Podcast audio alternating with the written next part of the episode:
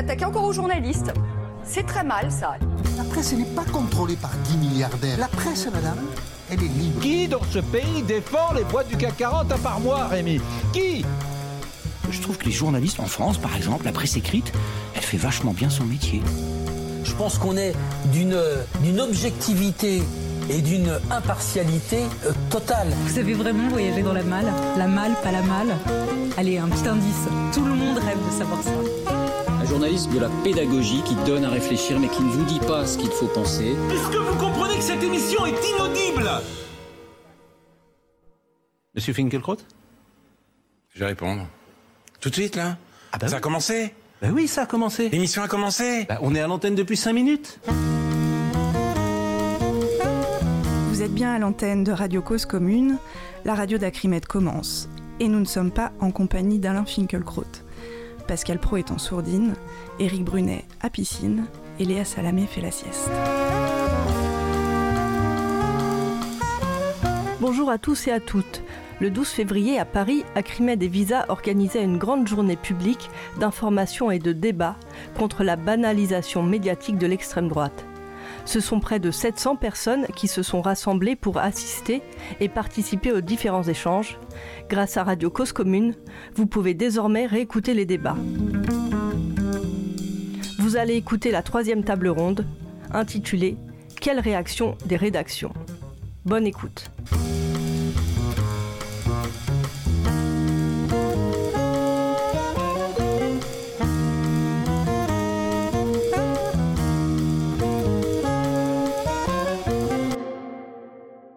Bien, sans plus attendre, euh, du coup, on va passer à la, troisième et dernière table ronde, en venir euh, euh, à la question des, réactions des rédactions, des réactions des journalistes, et essayer d'avoir peut-être un échange plus fluide. C'est vrai que la journée était, chargée, donc ce sera, l'occasion.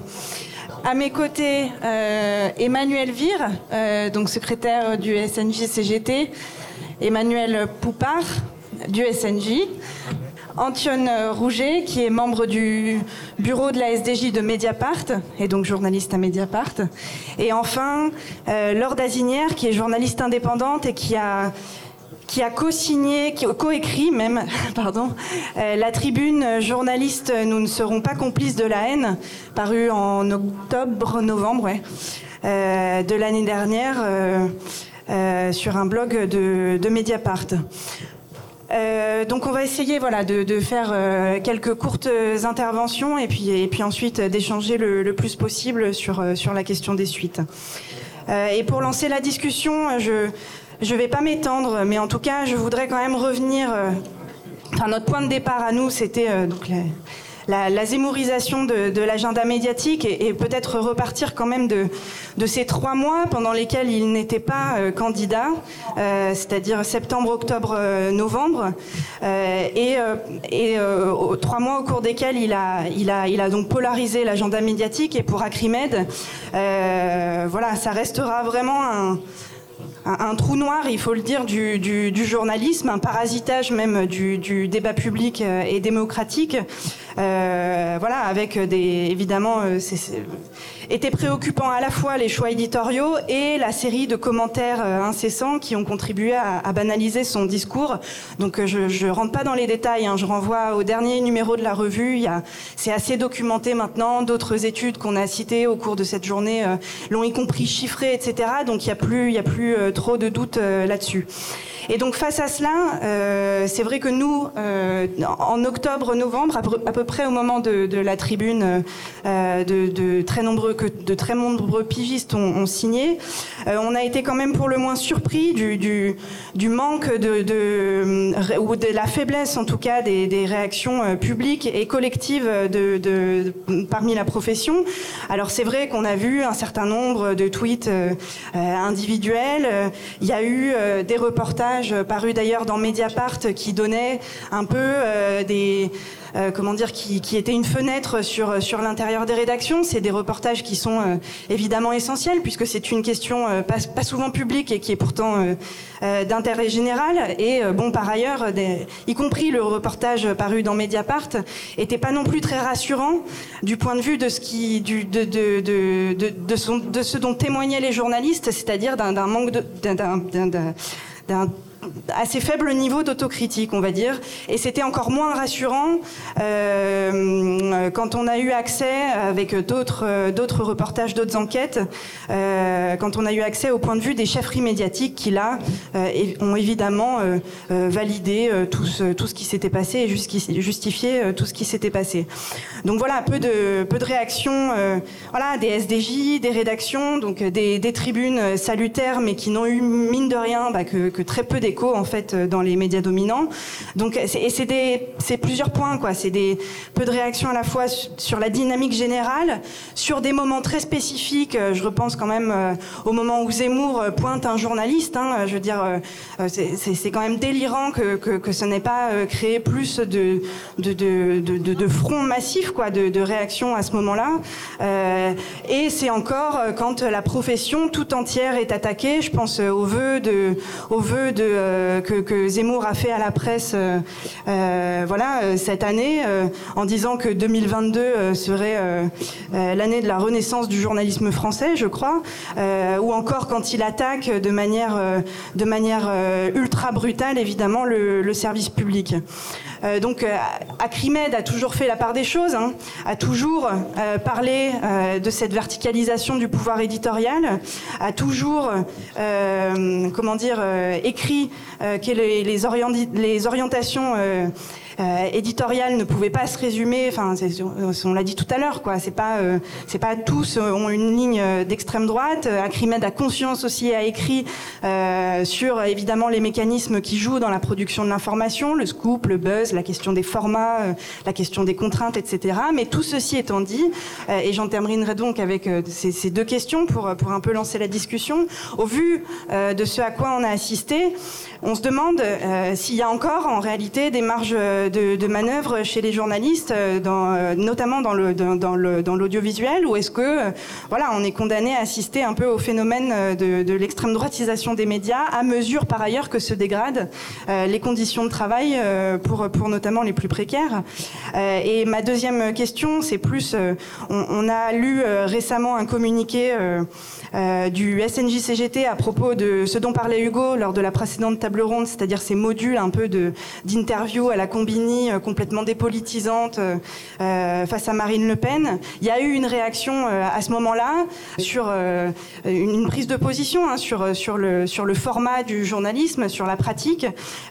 donc on voulait savoir si c'était un, un épiphénomène ou est-ce que ça témoignait d'une tendance de fond, d'une réflexion qui pourrait enfin être sur la pratique du journalisme et en particulier la pratique du journalisme politique. Et donc je vais passer le micro à qui veut. On a dit qu'on s'autogérait, donc. Euh, Bonsoir tout le monde, Emmanuel Poupard, le premier secrétaire général du SNJ, le syndicat national des journalistes. Euh, la question qui est posée, c'est euh, aussi la question du traitement journalistique qu'on est amené à faire au quotidien. Et moi, en tant que journaliste, je suis syndicaliste, mais journaliste aussi dans ma rédaction. et comme bon nombre de confrères et de consoeurs, nous sommes atterrés de voir le traitement journalistique aujourd'hui, notamment sur euh, l'audiovisuel. Euh, mais ce traitement journalistique à l'audiovisuel qui aussi euh, prend malheureusement sur la presse écrite, avec l'arrivée de la vidéo, etc. alors pourquoi je dis ça? Parce qu'il y a une mode de vouloir laisser les micros ouverts à chaque fois. Voilà, le, les personnes parlent sans que personne, sans que les journalistes n'interviennent. Et c'est agaçant. Euh, normalement, quand on fait un article papier à l'origine, on ne laisse pas euh, quelqu'un qui raconte des conneries. Ou alors on le, ou alors quand il est euh, à micro ouvert, on le, on le retient, on lui dit non, c'est pas possible. on peut pas laisser quelqu'un proférer des messages racistes ou homophobes. Et là, on a donc l'arrivée sur. alors ça a été dit longuement hein, durant les, précédentes tables rondes sur euh, ces émissions, euh, moi que j'appellerais spectacle, d'information spectacle, tout simplement, qui sont là pour faire du buzz et de l'audience, parce que l'audience c'est bien, voilà, c'est la mode. Euh, aujourd'hui, c'est les réseaux sociaux, hein. d'ailleurs plus qu'aujourd'hui euh, les médias dits traditionnels, c'est les réseaux sociaux qui prennent aussi le pouvoir. Et euh, il y a cette tendance de fond, voilà, de, laisser parler les gens. Et on n'a plus de régulation du métier aujourd'hui. Il n'y a plus de contradictoire dans la profession, plus aucune. Donc il y a aussi, et ça a été dit dans, lors des, des tables rondes précédentes, euh, il y a aussi une, euh, une cause des chaînes hiérarchiques. Parce qu'au départ, le journaliste, euh, je rappelle, le journaliste, il est salarié, lui. Hein. Il a un lien de subordination au départ. OK? Donc, il a des droits, des devoirs. Il a la possibilité d'informer, évidemment, ce devoir d'informer la, population. Et euh, par rapport à tout ce panurgisme, ce suivisme-là, comment nous, aujourd'hui, dans les rédactions, on réagit? Alors, on est là pour en parler. Euh, évidemment, on a des solutions. On va, euh, je ne vais, pas m'éterniser pour l'instant pour les solutions. Je, simplement, j'introduis un peu le, débat pour l'instant. en tout cas, nous, on est atterrés dans la profession de voir ça. Et donc, il est urgent pour le SNJ de réagir par rapport à toutes ces dérives auxquelles on est confronté aujourd'hui. On viendra tout à l'heure peut-être sur les, questions des, remèdes et des solutions. Emmanuel Vire, donc secrétaire général du, syndicat national journaliste CGT et euh, donc journaliste salarié dans le groupe euh, Bolloré, Vivendi, puisque je suis journaliste au magazine Géo dans le groupe euh, Prisma Media.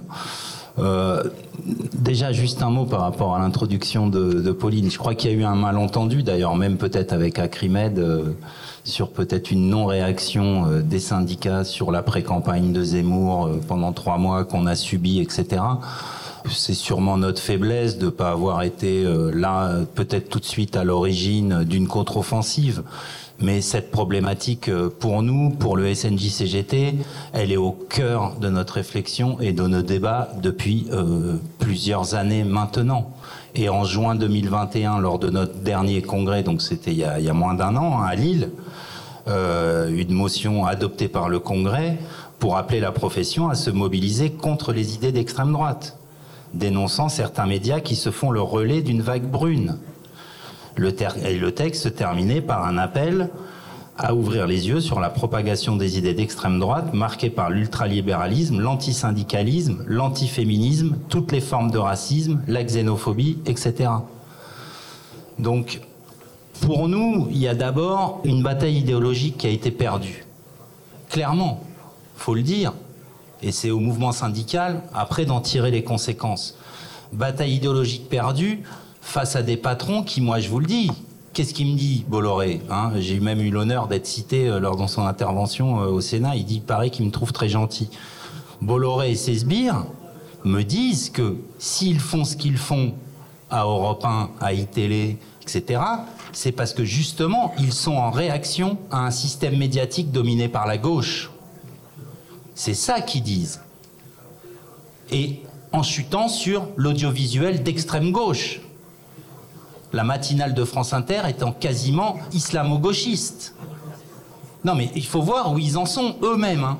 Donc ça c'est mon premier point, pour pas être très long. Et donc nous, qu'est-ce qu'on avait décidé euh, cette explication face à une faiblesse syndicale qui touche tous les secteurs d'activité, dont le monde des journalistes.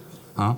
Vous avez bien compris que face à l'arrivée des milliardaires, face à l'arrivée des Bolloré et consorts, parce qu'il n'y a pas que Bolloré, en l'état actuel du droit, et on, reviendra sûrement sur les solutions après, en l'état actuel du droit, du Code du travail, de la Convention collective des journalistes, de ce que vous voulez, les journalistes ne peuvent faire qu'une chose quand il y a un mec aussi brutal de Bolloré qui arrive, c'est partir avec leur clause de cession, leur clause de conscience. C'est ce qui s'est passé à ITL CNews, c'est ce qui se passe à Europe 1. Et dans ces chaînes, à Europe 1, euh, Emmanuel en sait quelque chose, il y avait un excellent délégué du SNJ, il y avait des délégués du SNJ CGT, tout ça a disparu. Il n'y a même plus de représentants du personnel à Europe 1. On en est là. Donc en fait, les journalistes se barrent. Euh, donc sur la faiblesse du retour des rédactions, enfin comment dans les rédactions réagir, euh, c'est l'état du rapport de force que nous on doit travailler tous les jours. Et dernier point pour laisser euh, la parole, par rapport à ce que disait Manu, oui, il y a une grosse question sur l'audiovisuel, forcément, Hein. Et d'ailleurs, la place de l'audiovisuel public aussi, qu'il faut forcément euh, pousser, parce que vous avez vu les discours sur l'audiovisuel public en ce moment, mais on a aussi des problèmes dans la presse écrite, clairement, clairement. Et là, des journalistes de presse écrite, de quotidiens régionaux, nationaux, se sont déjà offusqués sur des articles racistes, sur des, éditoriaux euh, euh, racistes, etc. Bien sûr. Voilà, je vais m'arrêter là pour commencer. Euh, bonjour. je vais peut-être revenir sur la jeunesse de notre tribune. donc voilà, cette tribune est née d'une discussion elle n'est pas tombée du ciel, comme disait Emmanuel.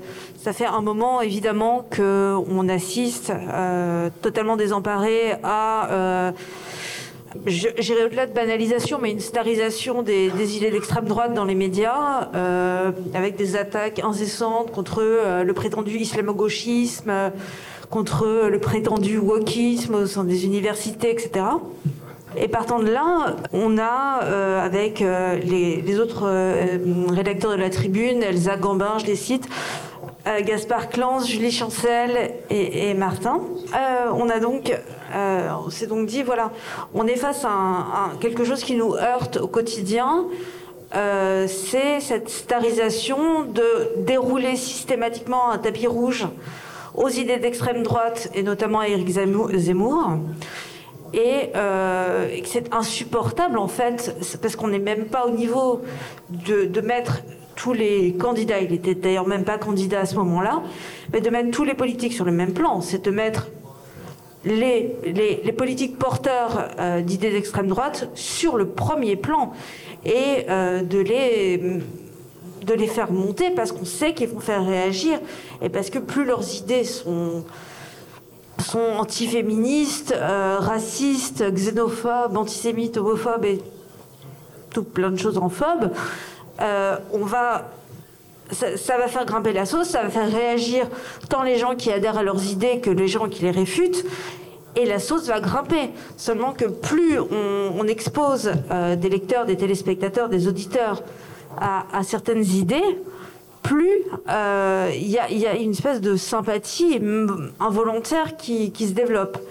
Donc ça a été vraiment la source euh, de, de, notre tribune, sachant que nous, nous sommes tous journaliste indépendant, donc pas on n'a pas de travail euh, de collaboration au sein des rédactions, donc pas forcément les, les réflexions que vont avoir des journalistes en poste.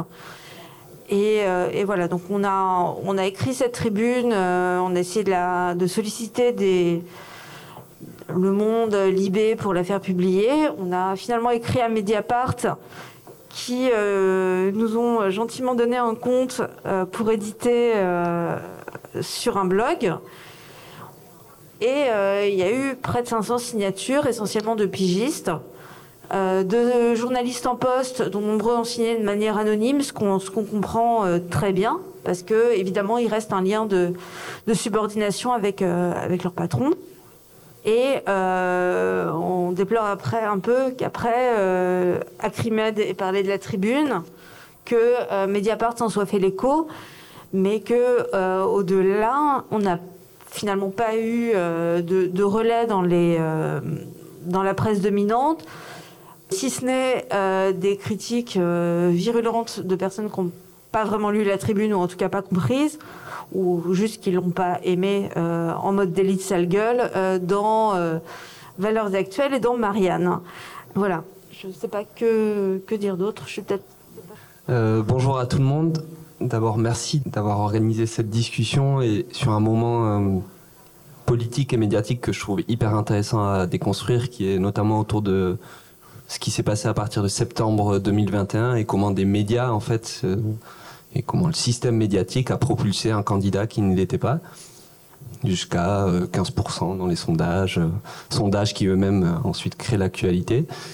Et je pense que vraiment c'est un moment par rapport, y compris aux conférences tout à l'heure qui ont un peu historicisé la manière dont l'extrême droite s'est imposée dans les médias. Je pense que personnellement il y a un point de rupture autour de, autour de ce qui s'est passé autour d'Éric Zemmour.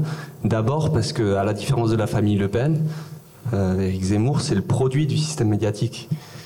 Et donc, il y a plein d'implications qui font qu'il va encore plus loin et les médias vont encore plus loin dans l'acceptation de ces thèses racistes, antiféministes, etc. c'est quelqu'un qui est issu du système médiatique, qui comprend parfaitement comment se fabrique l'information et qui adopte et c'est d'ailleurs assez éloquent, c'est le, parallèle de, la campagne Trump avec Steve Bannon, c'est-à-dire on inonde, on inonde la zone de merde, on crée de la polémique permanente tous les jours. Donc Trump, c'était des tweets. Euh, Zemmour, c'est des insultes permanentes, antisémites. On réhabilite euh, Pétain. Euh, on dit que Dreyfus n'était pas vraiment innocent.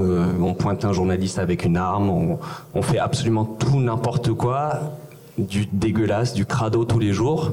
Et on sait que c'est ça qui va produire l'information parce qu'il y a un écosystème médiatique qui est tel que euh, des chaînes d'information en continu, même si elles sont pas, même si elles n'ont pas des énormes audiences, en fait, dictent l'agenda médiatique jusqu'à et contaminent en fait jusqu'à la, presse papier la plus, euh, la plus respectable. Et donc il y a un continuum que que Éric Zemmour a tout à fait compris parce qu'il est lui-même issu de issu de ça, c'est sa profession, il connaît très très bien.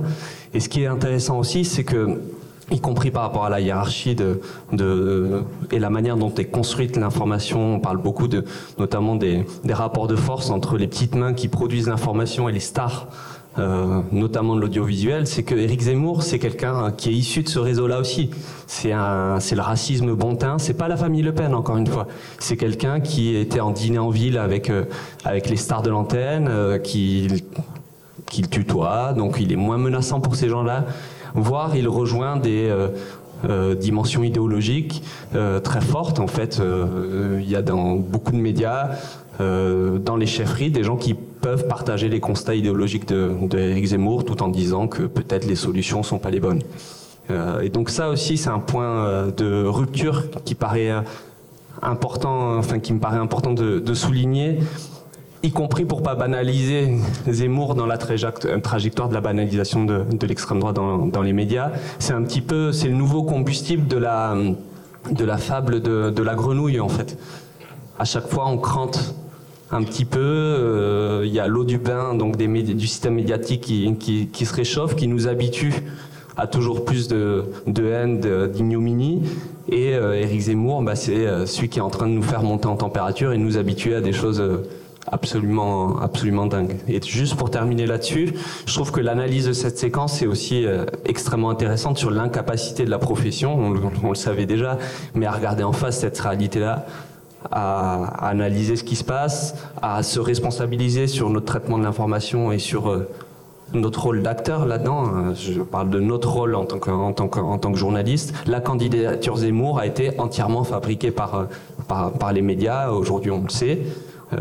Il a été, il est monté aussi haut dans les sondages parce que les médias en ont parlé. On connaît cet effet cliqué. Et aujourd'hui, il est peut-être possible, j'en sais rien, nous on n'utilise pas les, médias, les, sondages à Mediapart, mais il est peut-être possible que effectivement, du coup, ça retrouve une attente dans l'électorat. Et finalement, cet effet euh, de cliquer, en fait, euh, produise une vraie réalité euh, électorale ou politique.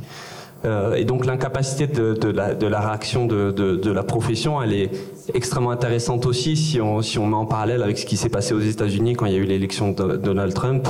La plupart des médias ont dit euh, aux États-Unis, oh là là, on l'a pas vu venir, euh, c'est incroyable, etc. Et on sent qu'on est dans un dispositif comparable, c'est-à-dire que les mêmes qui euh, ont fait le jeu d'Éric Zemmour pendant, depuis la, principalement la rentrée 2021, sur ce phénomène de campagne seront les mêmes qui viendront euh, si demain il y a catastrophe ou après-demain en fait, parce que la catastrophe elle est malheureusement en route, euh, viendront dire qu'il faut changer les pratiques médiatiques, etc. Donc on porte, enfin en tout cas moi je porte un, regard extrêmement euh, sévère là-dessus et je trouve que voilà, il est encore temps de, s'interroger là-dessus, mais que malheureusement le, train est parti. oui. La question est un peu lancinante, juste comment on restaure aussi la confiance? C'est ça. Comment on arrive à restaurer la confiance alors qu'aujourd'hui, une partie des journalistes, alors je dis une petite partie, hein, sont considérés comme étant euh, à la solde des pouvoirs. Alors que une très très large majorité des journalistes, heureusement, heureusement, font leur travail tous les jours et consciencieusement. Vraiment. On le voit tous les jours.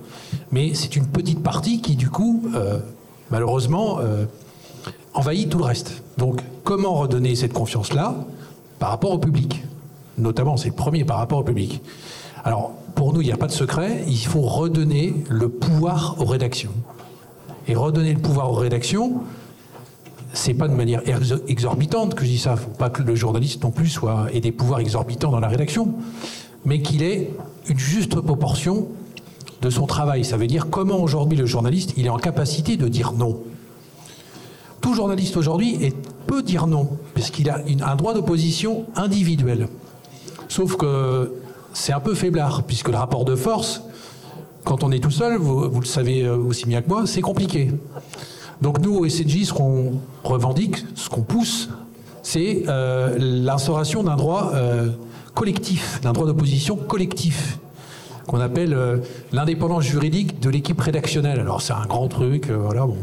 Ça veut dire comment on arrive à doter la rédaction d'un pouvoir juridique, véritablement, qui s'oppose à toute pression, d'où qu'elle vienne déjà à l'intérieur de, l'entreprise, puisque la plupart des entreprises de presse sont des sociétés. Donc comment on empêche euh, les actionnaires de se mêler de la rédaction, et comment aussi, d'un point de vue extérieur, on met à l'abri la rédaction des pouvoirs politiques, économiques, et quels qu'ils soient. Nous, c'est quelque chose qu'on essaye de pousser depuis des années, et euh, on en a parlé récemment euh, lorsqu'on a été encore auditionné au Sénat, parce qu'il y a aussi toute cette question lancinante de la concentration des médias. On en a parlé tout à l'heure avec Bolloré. Bolloré va avoir dans ses mains le monde médiatique et le monde de l'édition. Donc c'est quelqu'un qui va faire la pluie et le beau temps demain sur euh, tout ce qu'on regarde et qu'on lit. Ça reste quand même un peu préoccupant quand même. Le problème quand on dit la profession, c'est quelle profession Et qu'est-ce qu'il en reste pour nous? Parce que Emmanuel vient de parler de la thématique de la concentration. Enfin, nous, au SNJ-CGT, vous imaginez bien, c'est une thématique, ça fait 15 ans. Moi, je suis secrétaire général, ça fait longtemps déjà, ça fait 10 ans. Il y a 10 ans, c'était déjà au cœur de nos documents d'orientation. Ce qu'il faut comprendre, c'est LVMH, euh, les échos, c'est 2007. La presse quotidienne régionale rachetée par euh, les banques, c'est avant. Enfin, voilà, donc c'est une thématique qui est prégnante, présente depuis longtemps. Qu'est-ce qu'on nous a dit, nous pendant euh, dix ans qu'on a porté cette thématique de euh, les milliardaires ne doivent pas posséder la presse? Évidemment, quelqu'un qui dépend de la commande publique ne peut pas avoir des médias. Et ça, c'est Bouygues. Hein. C'est Dassault, avant d'être Bolloré. Bon, qu'est-ce qu'on nous a dit, nous, pendant dix ans? Ah ouais, mais vous savez, hein, s'il n'y a pas les milliardaires, la presse, elle est morte. Il n'y a qu'eux qui peuvent mettre l'argent. C'est quoi le résultat dix ans après? Une casse sociale sans précédent chez les journalistes. On est passé de 39 000 à 35 000 cartes de presse en 10 ans. On a une profession écartelée, écrasée, euh, précarisée, avec 30% de précaires. Donc oui, euh, Emmanuel a raison, les journalistes veulent souvent, sûrement, sûrement, et essaient de faire leur métier consciencieusement. Mais déjà, un, ils n'en ont plus les moyens la plupart du temps. Voilà. Hein. Les expressions, elles sont diverses. C'est le journaliste couteau suisse, le journaliste Shiva. Enfin, maintenant, quand vous êtes en rédaction, on vous demande de tout faire. Moi, par exemple, vous savez, hein, une rédaction, c'est vraiment. Alors, c'est en vertical, hein. Parce que les chefferies, euh, hein, c'est là où je parlais du lien de subordination. On est vraiment des salariés. Hein. On n'est pas, quand vous êtes permanent dans une rédaction, euh, vous n'allez pas dire euh, je, décide ce que je fais. Hein. Ça se passe pas comme ça. À part évidemment dans les rédactions qui peuvent être proches de nous, mais et encore. Euh, donc, à partir de ce moment-là, l'indépendance juridique des équipes rédactionnelles que vient de décrire euh, Emmanuel, ça a été un colloque tenu par l'ensemble des syndicats de journalistes en 2008. Nous lançons cette idée. Vous voyez? Et on se retrouve en 2022 avec là, c'est vrai qu'on monte le cliquet, puisque là, on a un milliardaire qui a une vraie visée politique, clairement. Mais monter des opérations euh, contre Bolloré, euh, évidemment, c'est capital en ce moment, mais c'est l'ensemble de la concentration qu'il faut mettre à bas, évidemment. Enfin, évidemment. Évidemment que TF1 ne doit plus être possédé par Bouygues. Ou alors, ou alors, et c'est là pour terminer, euh, évidemment en accord aussi avec Emmanuel Poupard, redonner du pouvoir du pouvoir aux journalistes dans les rédactions. Et on n'en a pas. Parce que la fameuse loi Bloch qu'ils nous ont donnée juste avant le départ de Hollande en 2016 dit bien dans son article 1 que oui, tout journaliste peut refuser des pressions, peut refuser un article. D'accord, très bien. Mais la suite, c'est en accord avec la charte déontologique de son entreprise. Vous imaginez quand on doit négocier des chartes déontologiques chez Bolloré? Eh ben, C'est le rapport de force, hein, c'est comme d'habitude, c'est ce que je vous disais dans ma première intervention. Donc, indépendance juridique des équipes rédactionnelles, portée depuis 13 ans par les syndicats, et surtout, réforme totale des aides à la presse. Plus d'aides directes pour les milliardaires. Déjà. Le Monde, le Figaro, c'est quasiment 20 millions d'aides directes par an. C'est un chèque, hein. C'est un virement de l'État avec nos impôts. Et par ailleurs, ils ont le taux de TVA réduit, ils ont l'aide postale, ça, d'accord. Ça, c'est des aides indirectes. Mais on voit bien que c'est des thématiques qui sont portées depuis très longtemps. Et moi, alors, en plus, je suis devenu un de ses salariés, donc ça, c'est plus compliqué peut-être. Mais Bolloré va nous permettre, j'espère, de enfin dire qu'il nous faut revenir au programme évidemment du CNR. Et je vous rappelle, c'était un homme, un média à l'époque. Hein. Un homme, un média. Comment on se positionne aujourd'hui face à ça? C'est plus les mêmes médias, c'est plus. Il y a Internet, il y a la télé qui s'est développée, on est d'accord. Mais évidemment, renforcer considérablement la loi de 86 sur la concentration. Évidemment. Et si on ne fait pas ça, nous, il faut nous redonner du pouvoir dans les rédacs. Euh, oui, bah, peut-être euh, réagir dans le prolongement euh, à ça. Comment dire, sur les, les, propositions de renforcer l'audiovisuel, alors pas se, contenter, de, de l'existant, mais en tout cas en créer un fort puisqu'il est sous le coup d'une double menace. Ça, évidemment, ça fait partie des propositions d'Acrimed, de même pardon, de même que euh, euh, sur les concentrations, euh, de même les aides à la presse et le statut juridique et le pouvoir aux rédactions, je l'ai dit en introduction, c'est pas nous qui allons dire le contraire, simplement, et je veux quand même réinsister là-dessus parce que j'ai j'ai pas eu la réponse ou j'ai pas eu de réponse et je pense que c'est, enfin en tout cas c'est là-dessus que je vais je vais insister. Bien sûr pour redonner du pouvoir aux rédactions, mais je, pense, et je le dis honnêtement, qu'on a de quoi être inquiet aussi sur euh, réellement le, niveau d'autocritique aussi des, journalistes et pas que des plus haut placés, pas que des Léa Salamé, pas que des Patrick Cohen, pas que des Jean-Michel Apathy. Euh, on a de quoi être inquiet sur le niveau d'autocritique réel et sur le, comment dire, le, le niveau d'autocritique et, de, et, le, et le recul qu'ils ont sur leurs propres pratiques. Et je parlais du journalisme politique parce que c'est celui qui nous, qui nous intéresse le plus euh, dans le cadre d'une campagne présidentielle et qui est celui qui, tel qu'il est pratiqué aujourd'hui, contribue très très nettement et ce depuis très longtemps à la banalisation de l'extrême droite. Donc c'est complètement dans le sujet.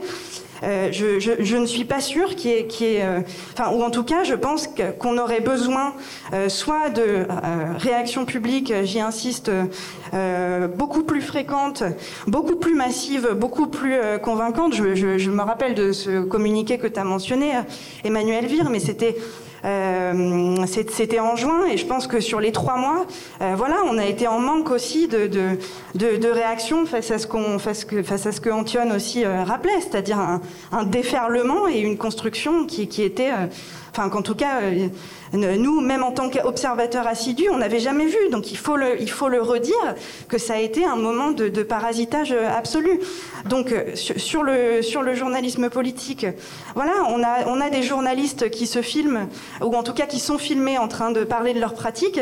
Euh, ce n'est pas convaincant. Des journalistes, encore une fois, pas haut placés à France 2, des journalistes pas haut placés sur BFM, etc., ou ou encore une fois, je pense qu'on gagnerait à avoir une, une, euh, des, je sais pas, je, dis des états généraux comme ça, mais en tout cas sur, sur la pratique du journalisme, parce que je ne suis pas sûre du tout euh, que euh, les critiques que porte Acrimed et que les diagnostics qu'on pouvait faire sur, sur la pratique du journalisme soient totalement acquis, et je pense que ça manque, de même que sur les sondages. voilà, dans la presse, on a vu des choses intéressantes hein, se passer avoir recours au sondage, pourquoi, comment, etc.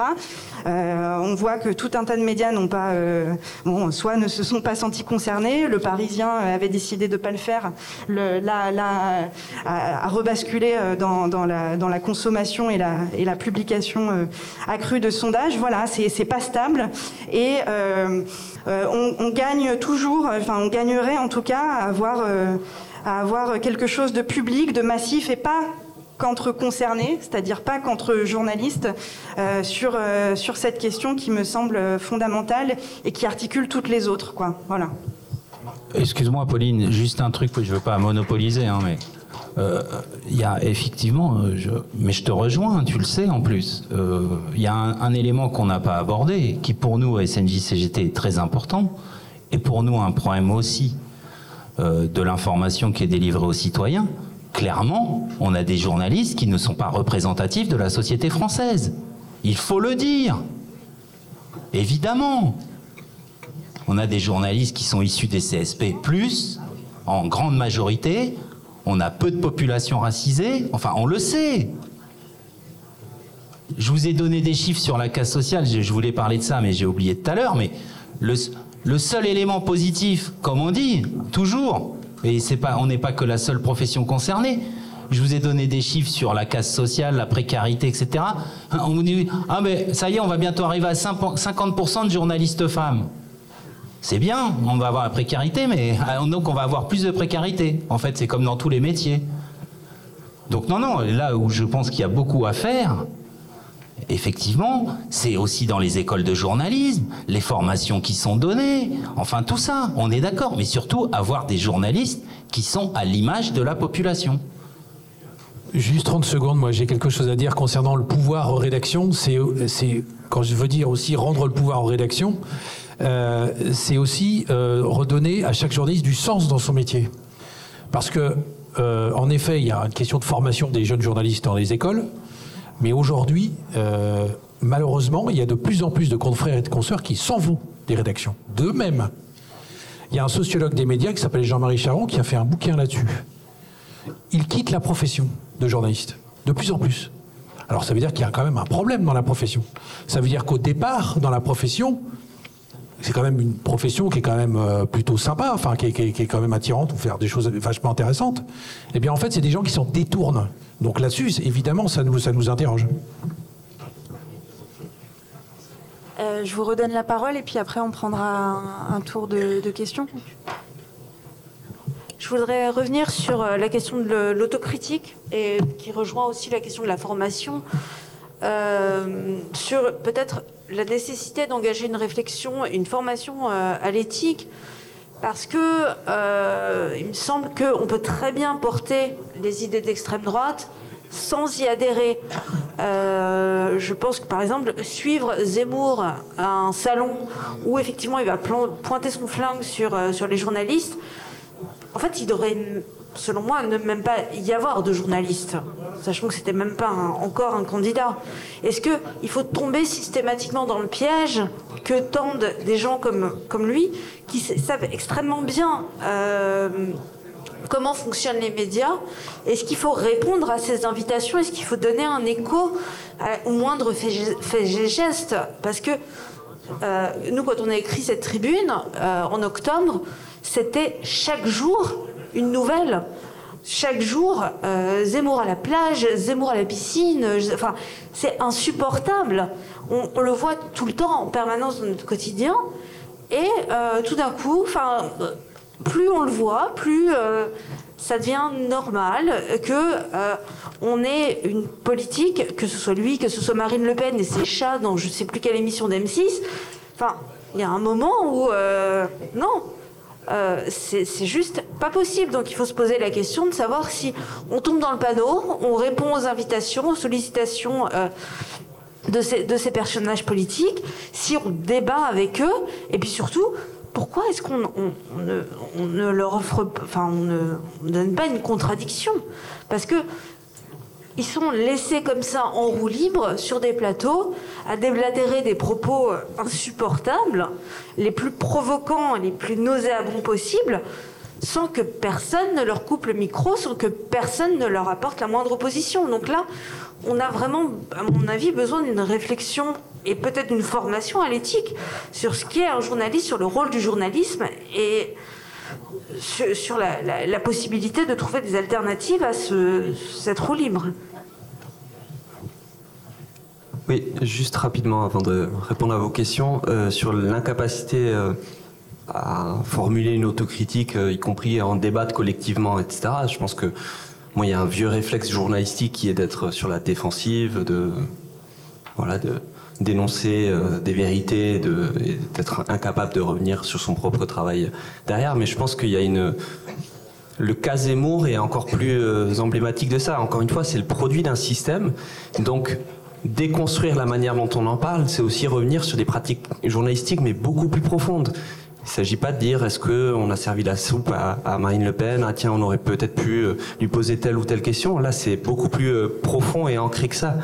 Si, euh, et je pense que certains journalistes, notamment journalistes politiques, sentent bien que si, si on en vient à interroger vraiment les fondements même qui ont fait cette séquence politique-là, en fait, et médiatique, en fait, c'est peut-être un retour d'expérience sur 30 ou 40 ans de journalisme politique. Encore une fois, Zemmour n'est que l'émanation de ça, de ces pratiques-là. Donc, euh, donc je pense que ça rend encore plus compliqué que, que d'habitude euh, la possibilité de faire, faire une autocritique. L'autre chose que je vois, c'est, et là je rejoins la question de l'organisation des rédactions, c'est que pour le coup, il y a des réactions individuelles, il y a des gens qui sont en souffrance face à ça, y compris dans leurs propres médias, qui n'adhèrent pas mais qui n'ont pas la capacité de, de, de, réagir. Et je trouve que c'est d'ailleurs assez symptomatique la seule initiative de SDJ, donc de société de, de journalistes qu'il y a eu dans cette séquence-là, c'était en novembre. Euh, c'était la SDJ de Mediapart, on était à l'initiative de ça parce que une de, nos journalistes euh, qui couvre l'extrême droite était euh, menacés de mort et de viol sur des vidéos YouTube de, de, la fachosphère, de proches de, l'entourage de Zemmour. Et donc nous, on réagissait en tant que, en journaliste et de, la rédaction, mais on s'est dit on peut pas rester seul. C'est déjà pour notre collègue et puis pour tout ce qui est en train de se passer dans le, dans le pays. On est en train de là, encore de, de, de, monter en gravité et on peut pas s'habituer à ça. Et on a été euh, donc on a on a proposé un texte qui est extrêmement consensuel parce que l'idée était de de rassembler euh, le plus largement euh, dans les rédactions et, et d'essayer de, provoquer un, un, électrochoc en nommant des choses simplement Zemmour et d'extrême droite, ce qui n'est même pas une, évidence pour, pour, pour, tout le monde. Et, et là, là où on a été surpris, c'est qu'il y a eu une adhésion extrêmement massive. 39 SDJ, ce qui était jamais arrivé, surtout à l'initiative de Mediapart. Il faut bien voir que dans cet écosystème-là, on n'est pas, on n'est pas central, même si on est un média important, mais on n'est pas du tout, euh, et on est extrêmement décrié dans, beaucoup de, rédactions. Mais là, il y a une, un ralliement finalement de pas mal de SDJ, et je pense que aussi dans certaines rédactions, ça a été vécu comme une forme de soupape et une, euh, possibilité pour, pour euh, des consoeurs et confrères de, d'autres journaux, finalement, de par ce biais-là, mais c'était une, une tribune extrêmement réduite je le concède, et euh, d'ailleurs qui n'était fondé que sur une attaque de journalistes. Et on l'a vu là récemment à Radio France aussi. Il y a eu, une réaction de la SDJ parce que euh, il y a eu des attaques, euh, notamment contre l'audiovisuel, etc. de d'Éric Zemmour. Et donc la réaction de, de, de des SDJ n'était que fondée sur la base d'une attaque. Tout ça pour dire que la question de l'autocritique, à mon avis, elle viendra d'abord des débats dans la société et de la manière dont on arrive à les articuler pour ensuite euh, envahir les rédactions. Juste une petite euh, chose, parce que quand je prends la parole, après, je m'arrête plus.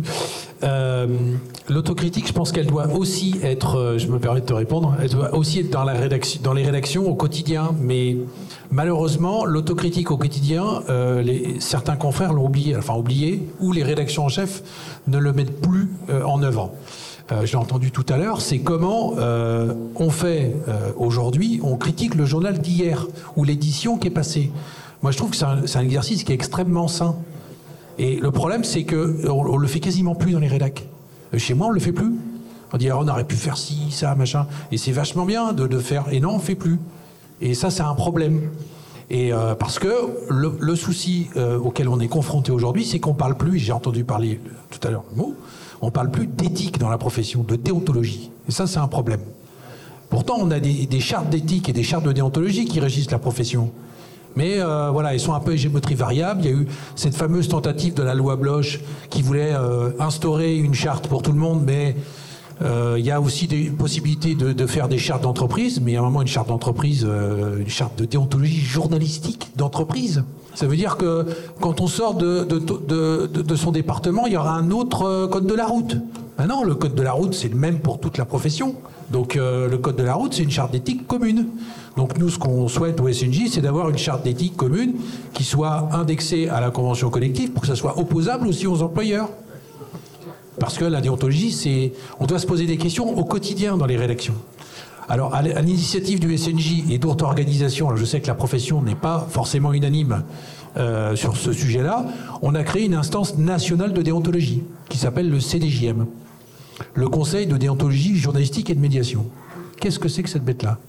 Alors, des instances de déontologie, il en existe dans d'autres pays francophones comme euh, le Canada, Québec, Canada euh, et, la Belgique. C'est une instance tripartite, journaliste, euh, éditeur et public, représentant du public, et doté donc de, ces trois collèges-là, qui se saisissent, qui sont saisis ou s'auto-saisissent de dérives déontologiques de traitement journalistique. Donc vous pouvez aller voir, il y a un site internet du CDJM qui rend des avis et rien que ça, déjà, dans la société, ça peut commencer à faire bouger les choses.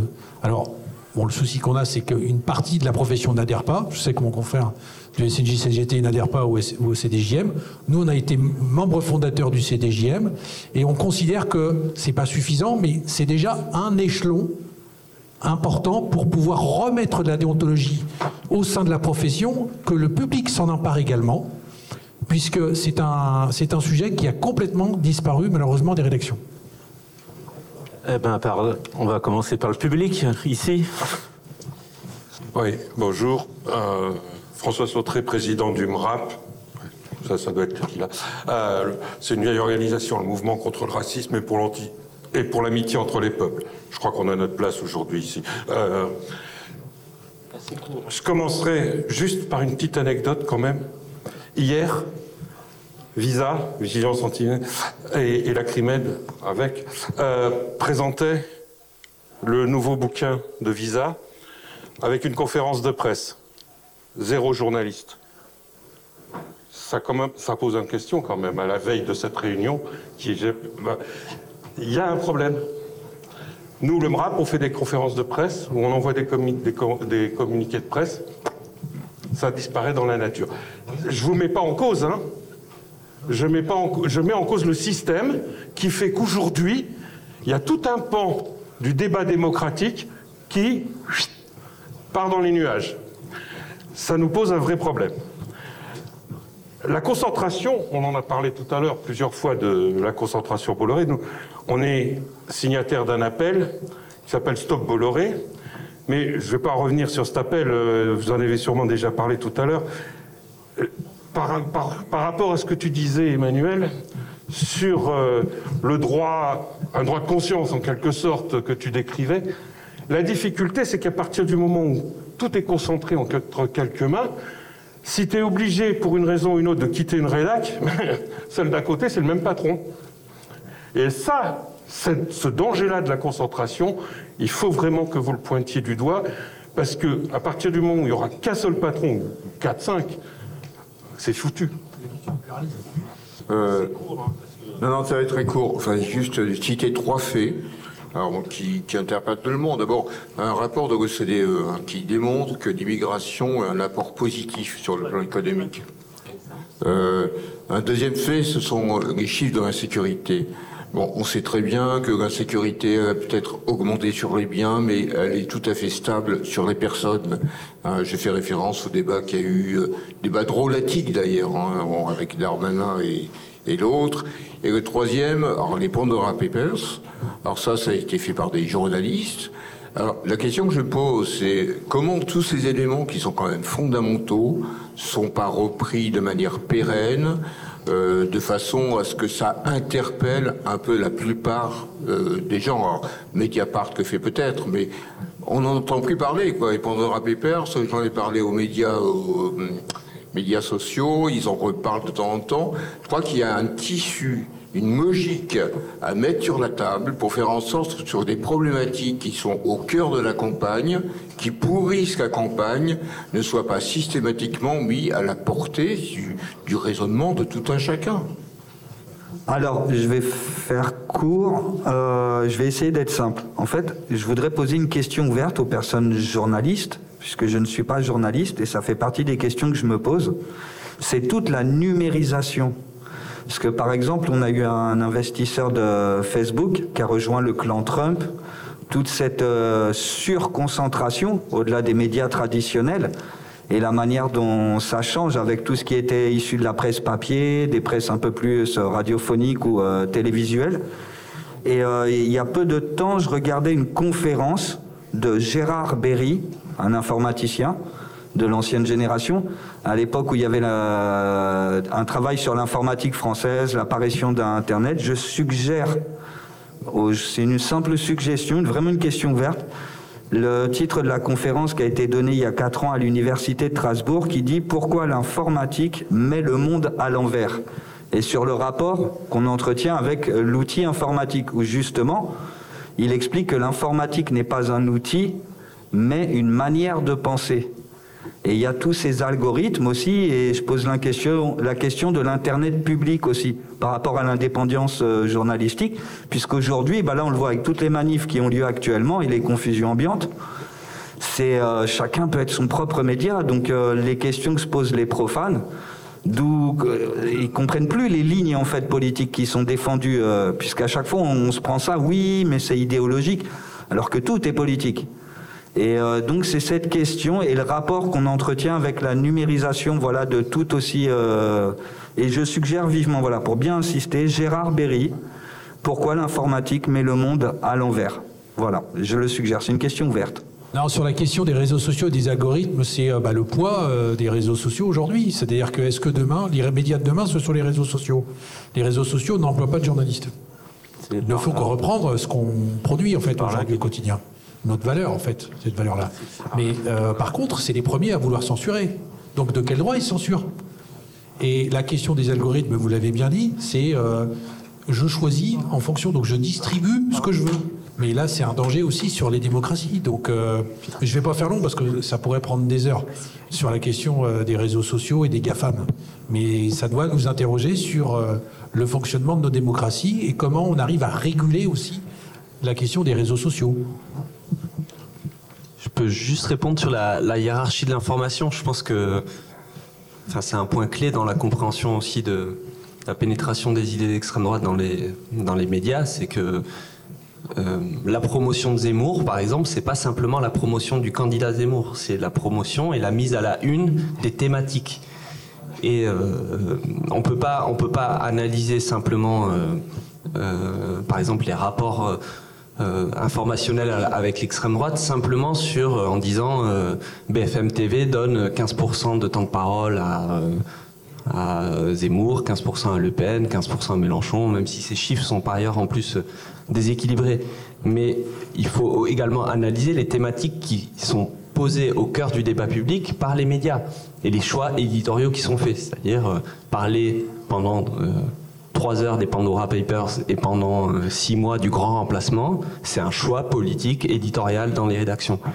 Euh, je ne sais pas si vous vous souvenez au moment de la primaire écolo, et c'était au moment de cette... Euh, c'est assez intéressant à réanalyser. C'était au moment de cette séquence politico-médiatique-là, pendant la primaire écolo, il y a eu un débat qui était sur, sur France Inter et Le Monde, en partenariat avec Le Monde, et où euh, les candidats euh, à la primaire écolo ont été interrogés massivement et surtout au moment où il y a le plus de téléspectateurs et d'auditeurs, c'est-à-dire au, départ, je crois que c'était, j'ai plus les proportions, mais c'était pendant une heure, c'était énorme, sur les questions de sécurité et d'immigration et de laïcité évidemment, parce qu'on lit ces thématiques-là.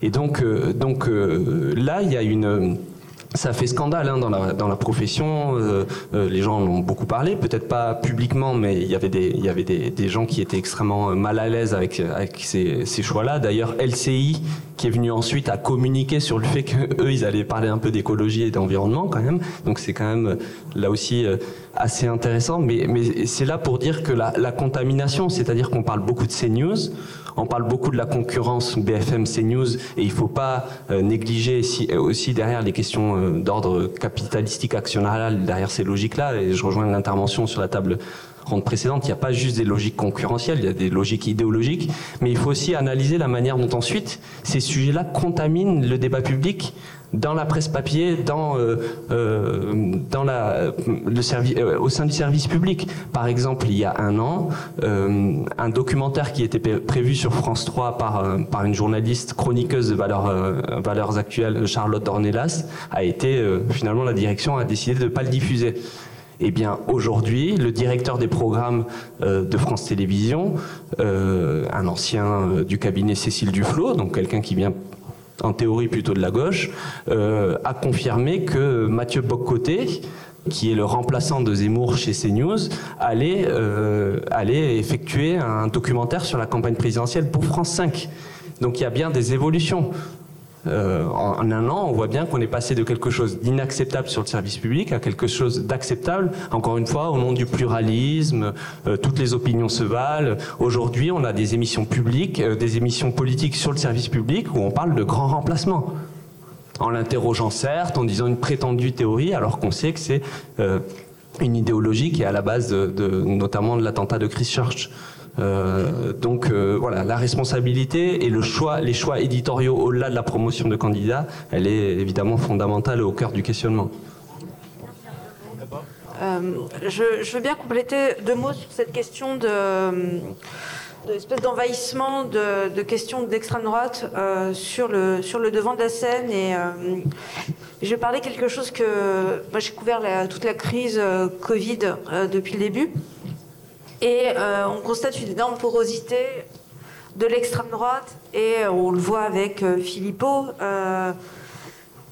on l'a vu avec Le Pen, on l'a vu avec, avec Zemmour, une grande porosité de l'extrême droite et des, idées complotistes par rapport au traitement illusoire, par rapport au mode de transmission, par rapport à, à, la genèse du, du SARS-CoV-2. Et par là même, on a une. Euh, bah, enfin, je, pense qu'on peut effectuer des parallèles entre des constructions médiatiques telles que Zemmour, mais euh, Raoult euh, de l'autre côté, et toute cette sphère qui est finalement extrêmement poreuse au sein d'une complosphère, fachosphère, sur, les réseaux sociaux, on le voit bien. Et en donnant ces micros aussi bien à des politiques que des pseudo-scientifique, euh, on est arrivé dans une espèce de situation où plus rien n'est vrai, plus rien n'est faux en matière de, santé. On se retrouve avec des convois de la liberté complètement euh, hallucinants et puis avec euh, des, modalités de pensée qui se rapprochent, enfin, qui sont aussi un fascisme de pensée dans la mesure où on ne protège plus l'autre, dans la mesure où on n'est plus à viser une visée sociale en fait. Complètement pied avec euh, des, théories eugénistes. Euh, enfin, voilà.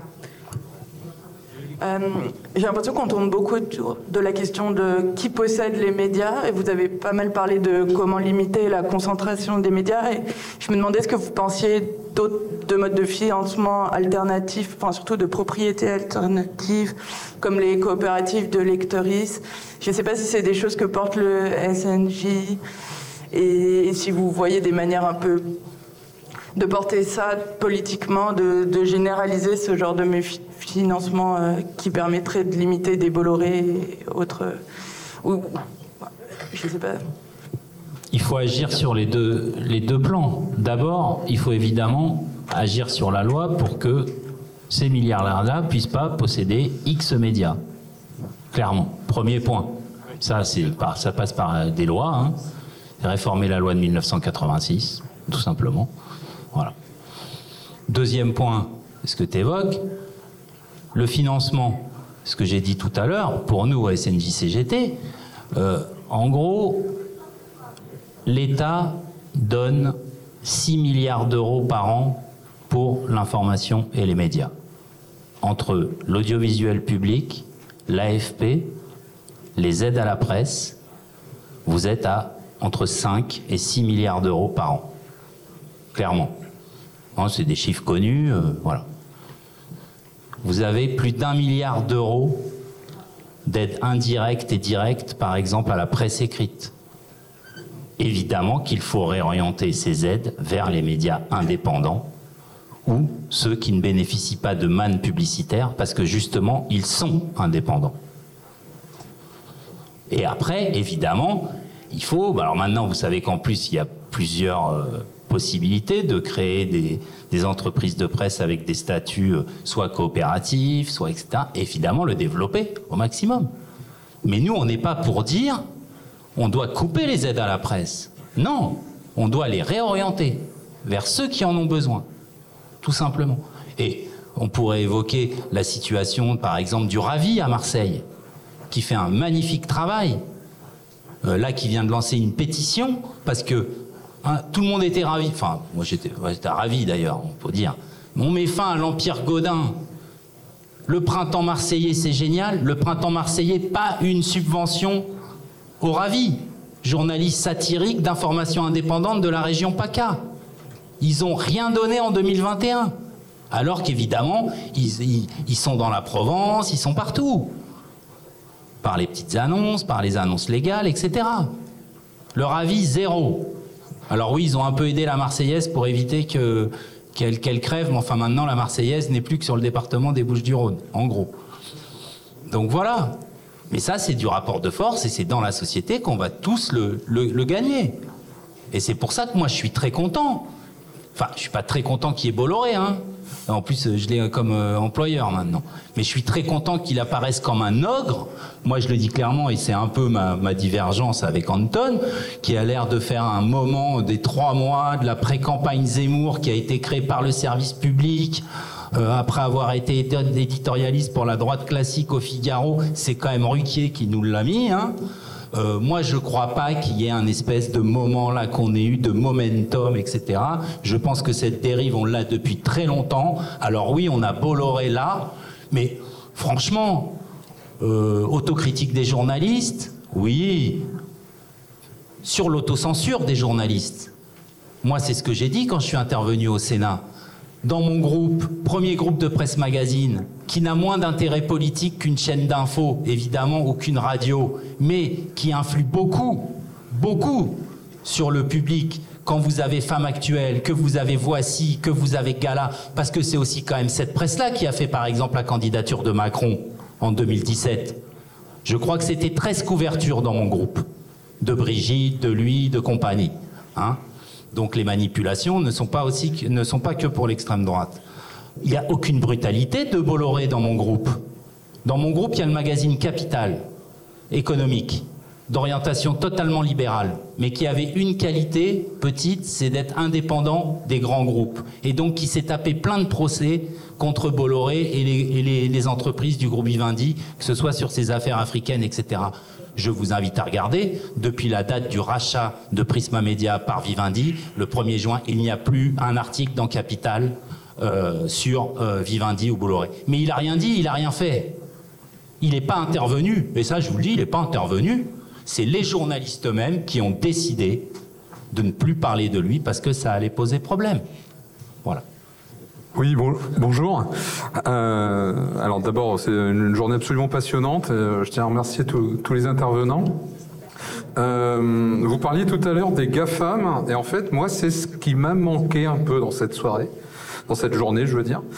Euh, c'est que je suis un petit peu étonné qu'en 2022, concernant euh, l'information, la circulation de l'information euh, et l'influence des réseaux d'information sur l'activité politique, eh ben, on fasse il n'y a, pas eu une heure au moins concernée, consacrée pardon, aux GAFAM, aux réseaux sociaux.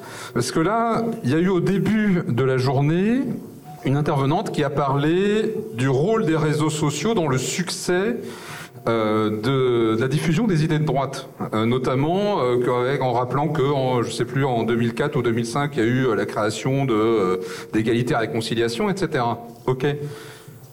Mais on a quoi à gauche? J'ai l'impression que là, j'ai entendu parler aujourd'hui uniquement des médias traditionnels. Alors, c'est très bien, ils ont une importance capitale, c'est sûr, mais absolument pas des nouveaux canaux de diffusion qui touchent énormément les jeunes. Beaucoup de jeunes ne lisent plus euh, la presse, n'écoutent plus la radio, ne regardent plus la télé. Euh, ils, se, ils se renseignent par d'autres moyens. Ça ne veut pas dire du tout qu'ils sont pas du tout curieux ou quoi. Non, absolument pas. Ils sont extrêmement curieux, mais ils se renseignent d'autres manières. Et c'est eux qui vont voter, qui commencent à voter aujourd'hui, qui vont voter demain, qui vont voter après-demain. J'ai l'impression, quand on est sur les réseaux sociaux, moi c'est un sujet qui m'intéresse, j'ai l'impression que pour un youtubeur de gauche, on en a dix de droite. Alors, est-ce qu'aujourd'hui, le métier de journaliste, ça serait pas plutôt là qui devrait s'exercer plutôt que dans les rédactions traditionnelles, etc. Alors, je sais que c'est très difficile, je sais que c'est une précarisation qui est énorme, euh, j'en ai parfaitement conscience, mais les mecs de droite, ils, ils, se posent pas ces questions-là, ils y sont. Euh, Qu'est-ce qu'on fait nous, à gauche, par rapport à ça? Voilà, c'est ça ma question.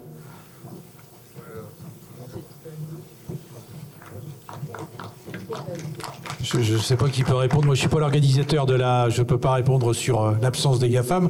Mais en tout cas, il y a la question des influenceurs aussi là-dedans. C'est vrai que voilà, on a vu euh, naître des influenceurs. Euh, quand on invite un journaliste à une conférence de presse, le journaliste, enfin, il est invité. On répond des informations, etc. Aujourd'hui, un influenceur, des influenceurs, quand ils sont reçus dans des endroits pour faire de la communication, ils sont reçus, mais rubis sur l'ongle. Ils ont tout tout payé par les marques, etc., pour faire la, la com sur leur, compte. Donc à un moment donné, c'est, c'est un média dans le sens, c'est quelque chose, c'est un intermédiaire, mais c'est pas du journalisme. Donc nous, euh, on doit bien remettre euh, euh, voilà, la profession au milieu du village. Quoi. Donc euh, c'est un outil qui, est, qui est évidemment vecteur d'information, mais euh, c'est pour ça que j'en parlais tout à l'heure, ça, mériterait un débat en tant que tel, mais euh, il faut qu'on fasse euh, aussi gaffe à, la question de la déontologie là-dedans, les pratiques, etc., que nous, on se pose au quotidien. Et les GAFAM, c'est les États-Unis. Hein, donc. Juste pour compléter sur les GAFAM, je pense effectivement que c'est un sujet immense, ouais, avec beaucoup de beaucoup de volets. En fait, c'est c'est le monopole de la distribution sur sur Internet. Donc il y a à partir de là, il y a il y a tout un tas, enfin le quasi monopole. Euh, et moi, je travaille dans un média média en ligne. On est extrêmement euh, on a beaucoup de trafic, par exemple, qui vient de, des, des GAFAM, des gens qui voient passer nos, nos contenus sur Facebook, YouTube, etc.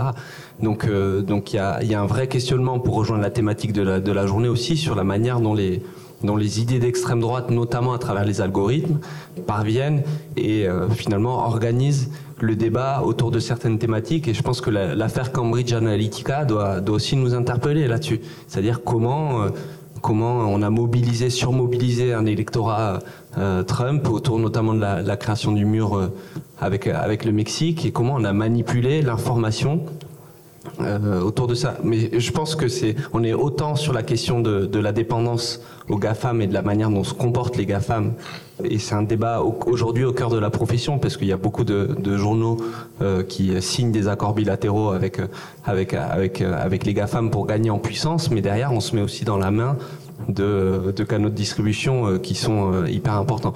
Et l'autre question derrière, je, je, j'ouvre juste la discussion peut-être pour pour d'autres pour d'autres débats, c'est aussi le comportement des GAFAM sur la haine en ligne. Nous, par exemple, j'ai parlé tout à l'heure d'une journaliste chez nous qui est menacée de mort et de viol par des youtubeurs. YouTube refuse refuse de euh, dépublier le contenu. Quand bien même il est il incite à la haine, euh, à la violence, etc. Et donc on est aujourd'hui dans une démarche judiciaire avec YouTube dans l'espoir de supprimer ce contenu-là qui est toujours en ligne. Voudrais ajouter quelques mots sur euh, bah, la question des algorithmes euh, qui va servir euh, les, les, idées d'extrême droite, sachant que plus un contenu va être partagé, plus il va remonter, pour dire les choses très simplement. Et que ce soit le fait de reposter ce contenu de manière élogieuse ou de manière à le critiquer. Et plus ce contenu va être diffusé, plus il va être, plus il va diffuser en fait cette espèce de cercle vertueux, ou plutôt pour ce qui nous occupe un cercle vicieux. Et euh, on, a, il y a, un, réflexe qu'on a tous et toutes euh, nous journalistes, quand on est euh, sur Twitter, très actifs, hein, c'est de, de reposter un contenu qui nous choque. Donc, typiquement, un contenu d'extrême droite, euh, contenu homophobe, en disant Oh là là, mais c'est, aberrant de, dire ça, de faire ça. Et en fait, plus on le re- reposte, plus ce truc remonte. Et plus il est visible. Et plus il y a une espèce de, de autour de ce type de contenu. Finalement, bah, ça rentre dans notre quotidien. Et puis, euh, oh, bah, ça devient normal de voir des termes comme grand remplacement dans euh, notre timeline euh, Twitter. Et non, c'est pas normal de voir des choses comme ça. Donc, plus il y a un effet d'enchaînement, plus finalement euh, ça devient logique. Et même si on s'offusque, même si on critique, il y, a- une posture aussi à avoir chez les, bah, les journalistes qui sont. On, on est nombreux à être très actifs sur Twitter, à dire non. À un moment, on prend du recul et on évite de reposter ce type de contenu qui va encore imprégner encore et encore. Et je pense que c'est très important d'avoir ça en tête aussi, parce que c'est tentant de réagir, c'est tentant de dénoncer à chaud comme ça, mais ça devient contre-productif finalement. Euh, J'ai juste une question par rapport aux écoles de journalisme, à la formation des journalistes en tant que telle.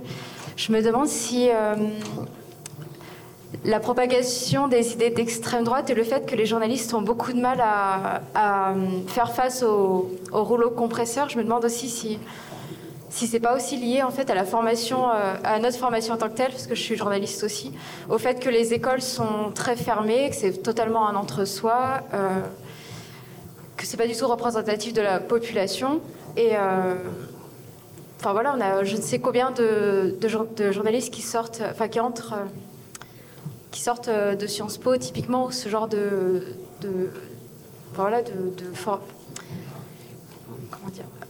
Enfin, j'ai je, voilà, je, m'interroge sur euh, la formation des journalistes en tant que telle, et je me demande aussi si, par exemple, les syndicats, et si à Crimet, par exemple, vous avez des, euh, des liens un peu avec les écoles de journalisme, si vous travaillez avec elles ou pas sur les, voilà, sur, sur toutes ces questions de déontologie, d'éthique journalistique, etc.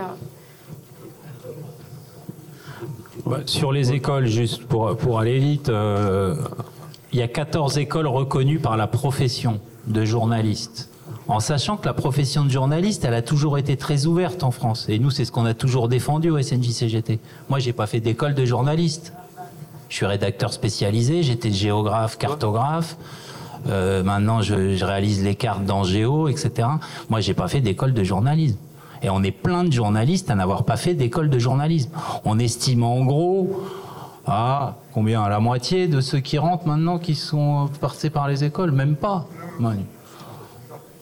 À l'heure actuelle, 80%. 80 des nouveaux? Bon, parce que vraiment, oui, on a la profession se. Bah donc, euh, après, je te rejoins. Euh, normalement, les syndicats de journalistes sont dans les écoles. Historiquement, on devait même être dans les conseils d'administration. Tout ça, ça a été enlevé. On est dans les conseils pédagogiques maintenant. Mais rassurez-vous, on nous convoque une à deux fois par an pour nous montrer euh, est de, d'où viennent les journalistes qui font le programme qu'on va leur faire. Mais évidemment, les syndicats de journalistes n'ont aucun poids dans les écoles de journalistes. Après, je, je, ne, je ne dis pas que la formation qui est dispensée est mauvaise. Hein.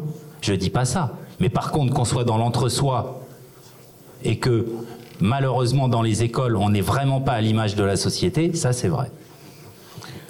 Euh, Juste, je voulais in- intervenir un mot là-dessus. Euh, aussi, euh, on a récemment publié une interview sur euh, Acrimed avec euh, les deux réalisateurs du documentaire En formation, euh, qui, euh, qui répondraient en partie à votre, à votre question et qui, qui est bon, euh, on, on dialogue avec eux et, et disons qu'on on avait pas mal de, voilà, de, de points d'accroche et, peut-être le principal, c'était de, alors c'est un, un angle. Ils, avaient- ils étaient au CFJ, je crois. Enfin, en tout cas, une, une de leurs approches et ce qui montrait très très bien, c'est la pratique dans les écoles euh, de, comment dire, d'un d'un journalisme presque désincarné tellement il était euh, techniciste, quoi. C'est-à-dire qu'on apprenait vraiment, on, se, on, se, on, se on apprend à se soumettre aux contraintes qui, de fait, vont être celles auxquelles on va être confronté dans le métier. c'est terrible, mais du coup, il y a, voilà, c'est aussi un cercle vicieux parce que parce qu'on apprend à aller vite,